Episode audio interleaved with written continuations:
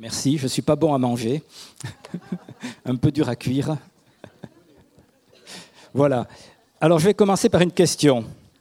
Une question facile. Qu'est-ce qu'on apprend dans toutes les écoles, dans tous les collèges au Japon en cas de tremblement de terre? Sandra, je t'ai entendu en premier. Cachez-vous sous la table. Voilà. Ça, c'est une question facile. Il y en aura d'autres des plus difficiles tout à l'heure. Mais pourquoi? On se met sous la table, sous quelque chose de solide, parce qu'on est protégé. Et c'est le thème de ce que je veux partager euh, ce matin. Cette image, ça parle, on peut, voilà, en tout cas pour moi, ça me parle de Dieu qui est au-dessus de tout. Et euh, ça parle donc de Dieu, mais aussi ça parle de nous. On se cache sous la présence de Dieu. quand on en a besoin, ou en tout temps, eh bien, euh, on peut regarder Dieu comme étant au-dessus de nous et comme étant celui qui, en étant au-dessus de nous, euh, nous protège. Dans Éphésiens 4, au verset 6, il est dit qu'il y a un seul Dieu et Père qui est au-dessus de tous, parmi tous et en tous. C'est une réalité. Dieu est au-dessus de tout. Qu'on le veuille ou pas, enfin, il vaut mieux le vouloir quand même, qu'on en ait conscience ou pas, Dieu est au-dessus. Et ça, c'est important. C'est une réalité.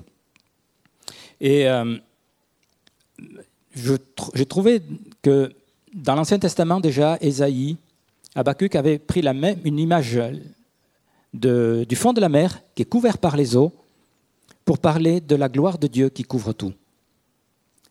Et cette image, bon, ben, au fond des océans, hein, euh, voilà, l'eau est là, on n'y peut rien, c'est comme ça.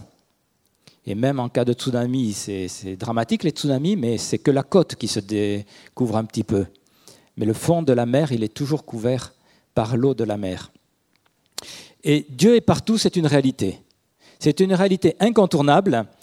Et euh, Dieu en tous, quand l'apôtre euh, Paul affirme Dieu est en tous, euh, il parle, il s'adresse à l'Église, enfin aux croyants qui sont à Éphèse, aux croyants, et donc effectivement Dieu est en eux dans le monde, on ne peut pas dire que Dieu est en tous encore, mais en tout cas, quand lui l'affirme, il l'affirme à ses croyants.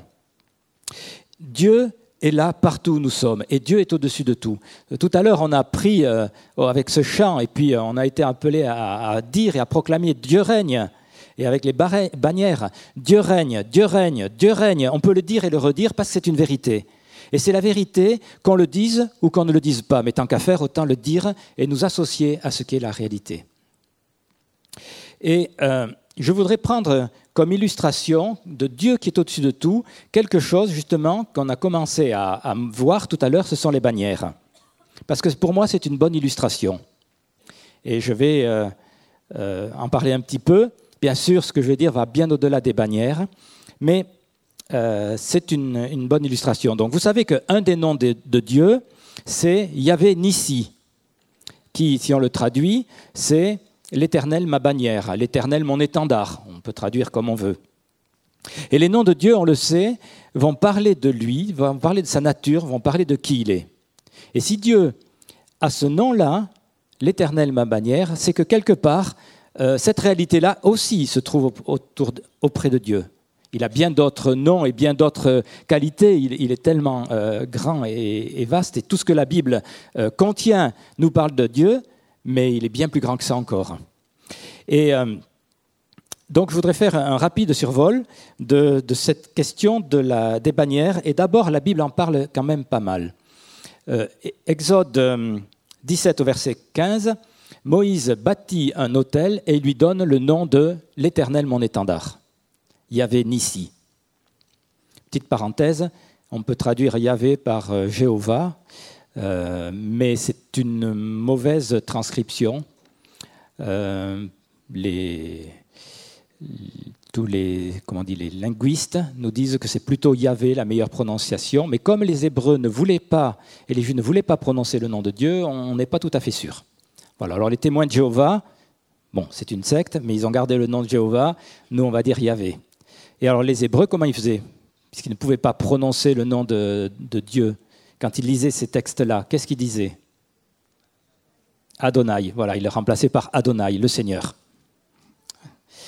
Alors on trouve trois mots hébreux qui sont proches de sens.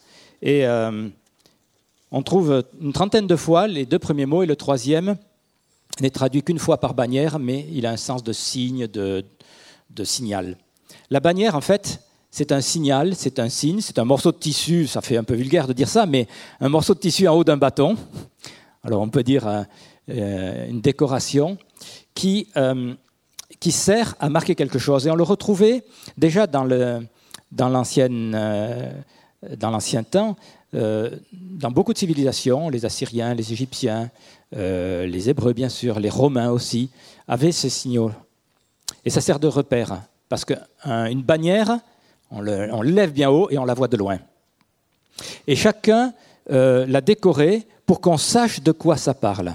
il peut y avoir une couleur, un, dessin, un nom, un symbole, un personnage, un animal.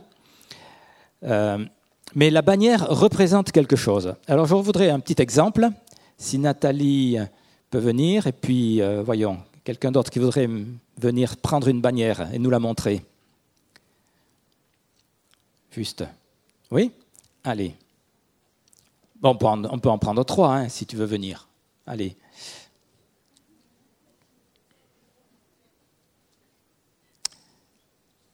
Alors, Anne-Marie, qu'est-ce que tu nous montres? Moi, je pense que c'est le sang de Jésus. Tu penses que c'est le sang de Jésus Violet, c'est l'autorité. Rouge, c'est le sang, la guérison. Le blanc, c'est la pureté, le rouge, pour moi, c'est le, sang de Jésus. Parce que violet, c'est l'autorité qu'il y a aussi dans le sang, dans le, sang de Jésus. Et le blanc, c'est la pureté, c'est le Saint-Esprit. Voilà, alors on peut voir ça. Dans ce cas-là, si c'est le sang qui coule, il faudrait la tenir un peu plus horizontale. Voilà, d'accord. Voilà, on peut voir ça sur cette bannière-là, mais à ce moment-là, on peut y voir d'autres choses. Hein, mais oui, je suis tout à fait d'accord, moi aussi je vois ça. Et puis je crois que le Créateur, celui qui l'a fait, c'était ça son sens. Voilà, ça parle du sang. Et alors, quand on, regarde cette bannière, ça évoque pour nous le sang de Jésus, ce qui est une réalité. Merci. Nathalie. Alors toi, tu connais le sens qui a été fait par le, dessinateur, mais qu'est-ce que ça évoque pour vous, ceci? Rien, la lumière, Le feu, oui, le feu, on se rapproche de l'idée de celui qui l'a faite. Le blanc, la résurrection. Lui, il pensait à, la Pentecôte, au feu de la Pentecôte ou bien au feu de la forge. Voilà, mais euh, on peut retrouver là simplement quelque chose de sympa, de joli, ou bien un sens. Merci. Lauriane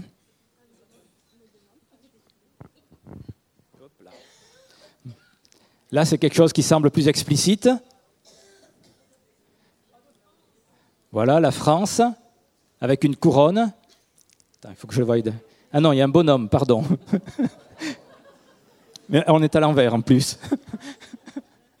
voilà. Mais moi j'étais derrière, je la voyais à l'endroit. Voilà la France avec euh, quelqu'un qui règne dessus. Qui est ce quelqu'un? On peut y voir ce que l'on veut. Merci.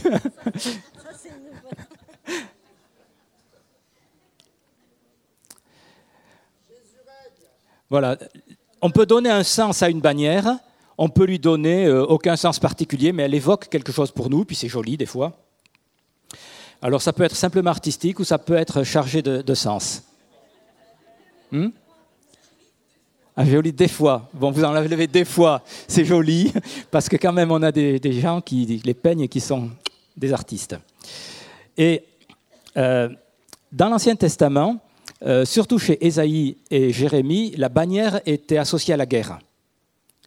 Euh, on n'aime pas trop la guerre, mais bon, c'était une marque. on avait aussi des bannières autour du tabernacle, qui était un signe de rassemblement. Alors, seconde question, ou troisième, je ne sais pas. Autour du tabernacle, il y avait les tribus qui campaient. Et il y avait trois tribus qui campaient ensemble. Trois, trois, trois, ça fait douze. il y avait notamment euh, Zabulon, Judas et Issachar qui campaient ensemble. De quel côté du tabernacle? Évidemment, notre bibliste là, à l'est, oui.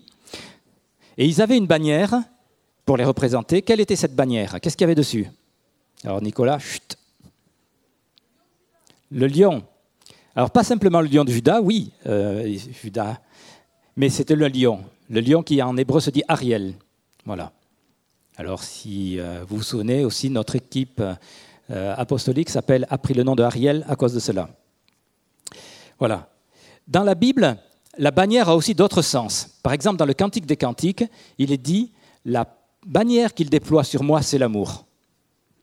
L'amour de Dieu comme une protection, l'amour de Dieu comme une relation, l'amour de Dieu comme quelque chose qui est tellement important qu'on dit oui, c'est ça là.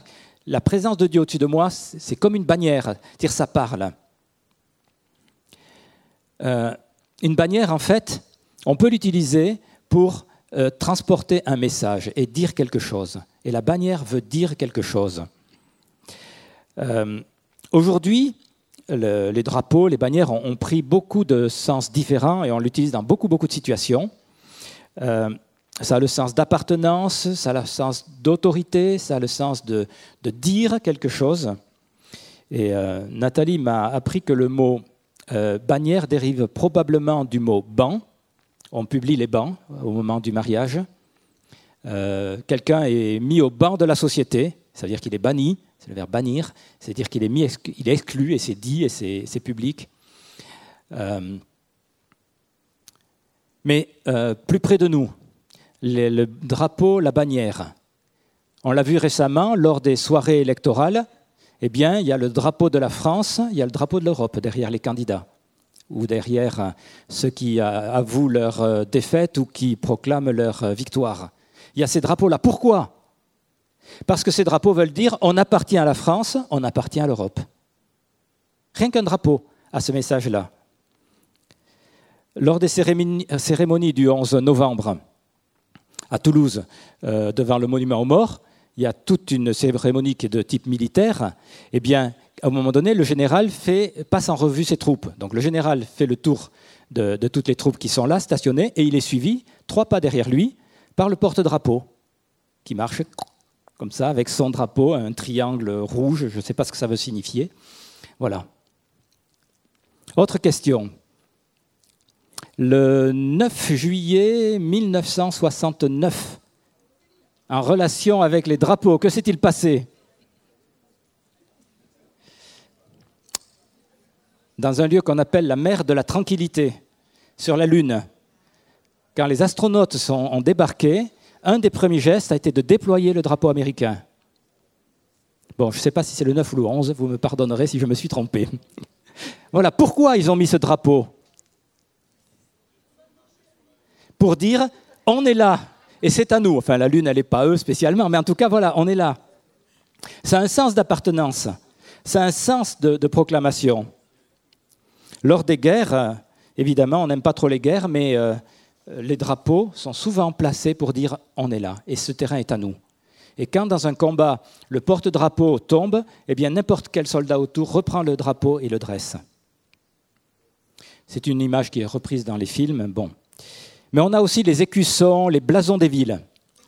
Alors, autre question, qu'est-ce qu'il y a sur le blason de la ville de Toulouse?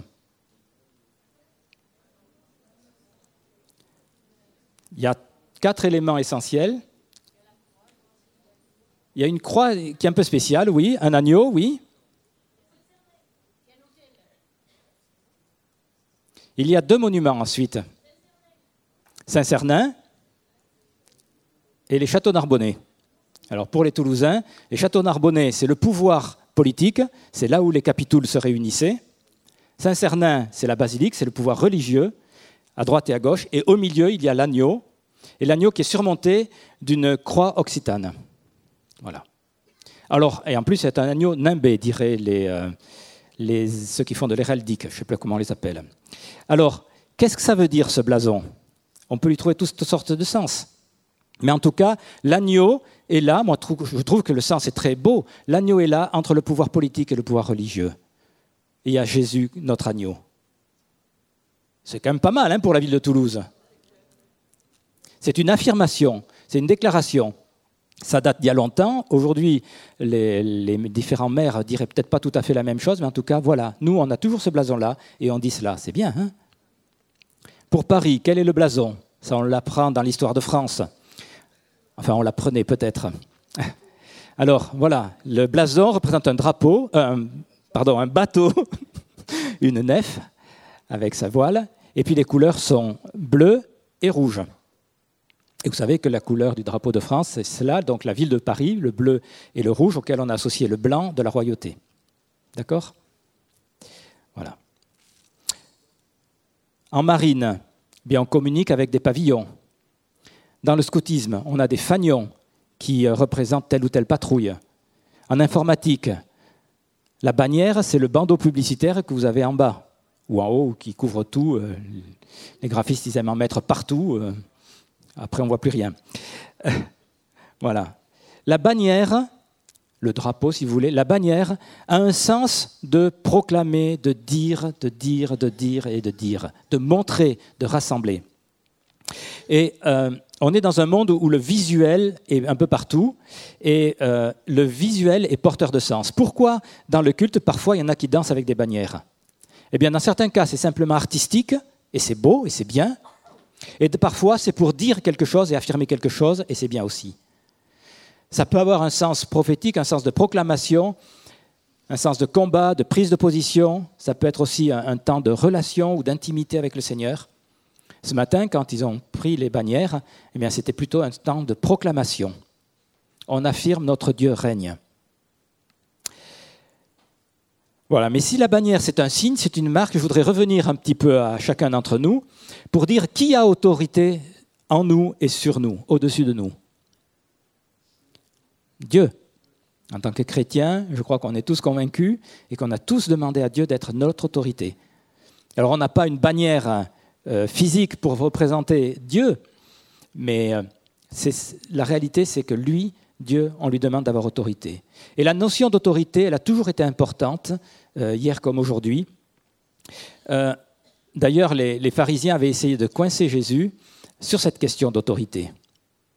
Vous savez, Jean, euh, Matthieu 21, à partir du verset 23, les pharisiens qui veulent essayer de lui tendre un piège, lui demandent ben, par quelle autorité tu fais cela? Et lui, qui connaissait leur ruse, leur a répondu ben, Je vais vous poser une question, si vous me répondez, je vous dirai. Et si vous ne me répondez pas, je ne vous dirai rien. Et il leur a demandé le baptême de Jean-Baptiste, de qui, d'où il venait? Du ciel ou des hommes? Alors là, ils étaient bien embêtés.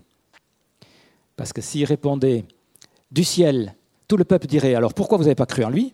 Et si vous répondez des hommes, ils, avaient peur d'être critiqués par le peuple parce que le peuple à ce moment-là, croyaient bien que le baptême de Jean-Baptiste venait de, Dieu. Et donc ils ont dit, on ne sait pas. Alors bravo. Pour des, des, pharisiens, des docteurs de la loi, répondre, on ne sait pas, ça voulait dire, on ne veut pas répondre. Et donc Jésus n'a pas répondu. Mais c'est sur la question de l'autorité que les pharisiens voulaient coincer Jésus. Et je voudrais qu'on réfléchisse un instant sur les signes de la présence de Dieu de son autorité sur nous. Il y a des signes sur la terre, des signes dans les cieux. Est-ce que vous pouvez me parler de différents signes qui sont des signes qui se parlent plutôt dans le ciel? Pardon? L'arc-en-ciel. Oui. L'arc-en-ciel, oui. Et c'est un signe que Dieu a donné pour dire qu'il n'y aura plus jamais de déluge. Oui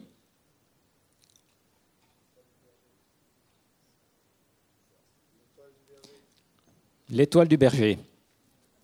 C'est une planète. C'est pas une étoile. Quelle planète est-ce? Allez, un peu de culture générale quand même. Tout le monde sait que c'est Vénus. Voilà, bon. Oui, peut-être.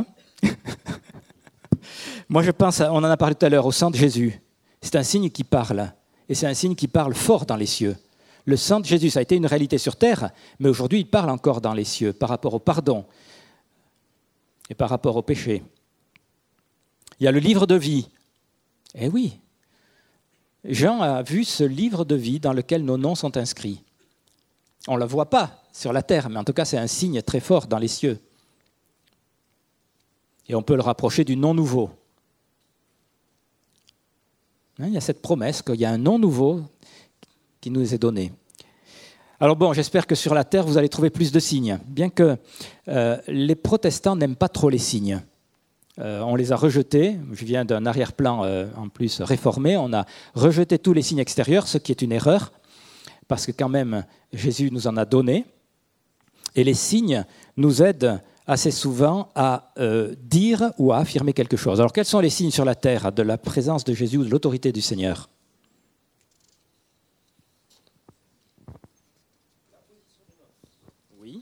Oui, oui, l'imposition des mains, oui. La scène. On va prendre tout à l'heure le repas du Seigneur. Le baptême, voilà. Quand même. Moi, je rajouterai l'alliance du mariage. Paul en parle aux Éphésiens, il dit ce mystère est grand, et il dit c'est en relation entre Christ et l'Église.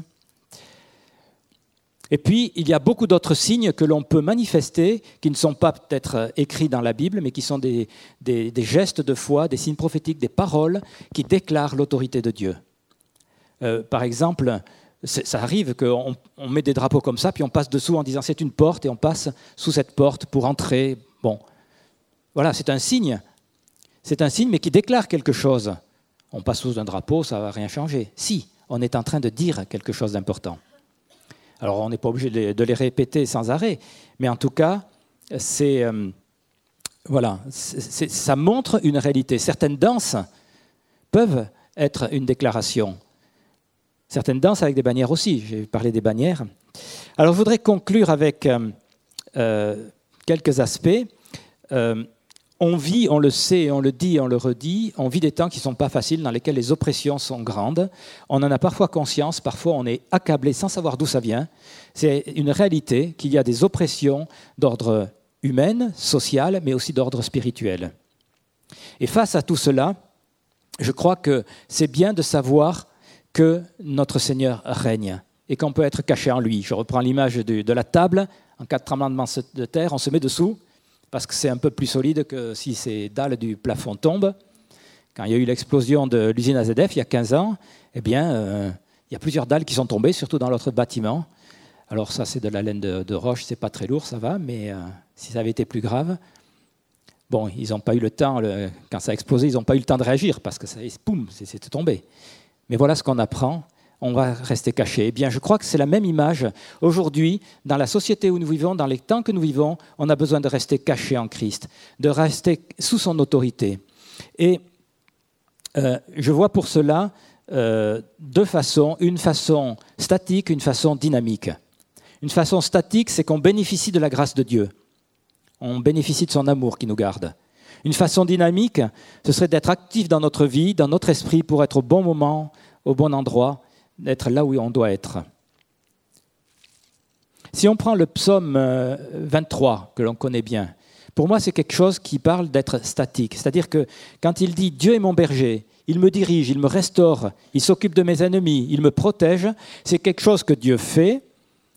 Euh, J'ai pas grand-chose à faire. Et je suis vraiment au bénéfice de cet amour immense de mon Seigneur et de sa grâce et de sa sollicitude. C'est Dieu qui a choisi de faire cela et il le fait je, dis que c'est statique dans ce sens-là.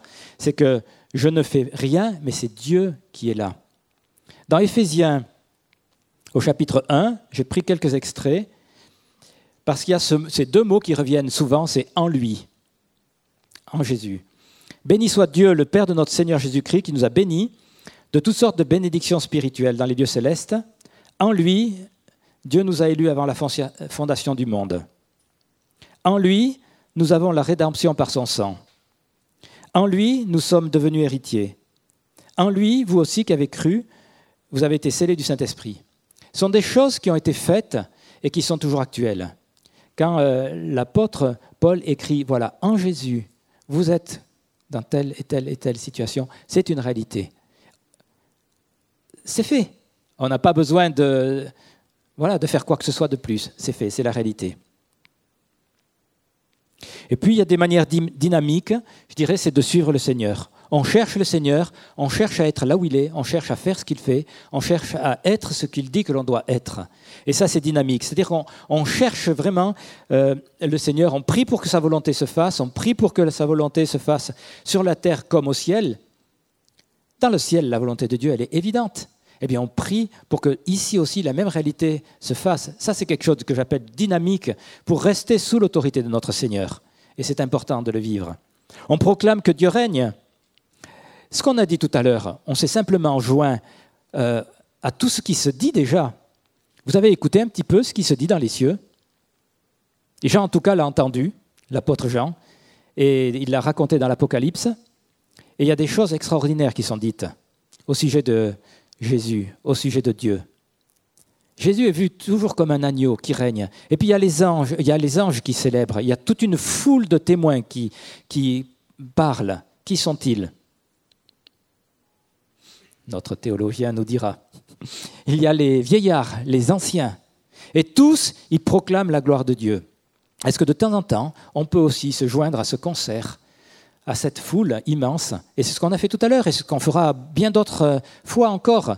On est là et on dit et on rappelle que notre Dieu règne et qu'il a toute autorité. Ça, c'est dynamique, dans le sens où c'est notre action, c'est notre part, et on rappelle la vérité, et on rappelle ce qui est établi dans les cieux. Et donc, comme euh, conclusion, c'est cela, hein, c'est soyons conscients de ce qui est Dieu pour nous, ce qu'il a fait pour nous, mais soyons aussi engagés dans notre marche, dans notre vie, pour être là où il faut, pour dire les choses comme il le faut. La, vie n'est pas un long fleuve tranquille, on le sait bien.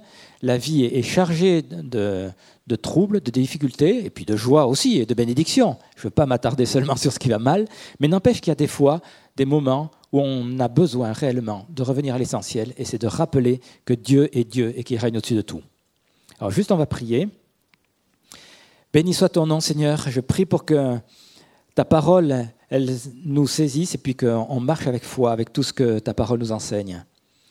Je bénis ton nom et je veux redire, comme on l'a dit tout à l'heure, ton règne est un règne de tous les moments. Et donc, en ce moment même, aujourd'hui, tu es Dieu et tu règnes sur nos vies, sur nos familles, sur notre entourage. Je proclame ton nom, Seigneur, et je te dis merci. Merci parce que tu es là. Nous gardons les yeux fixés sur toi, Seigneur. Amen.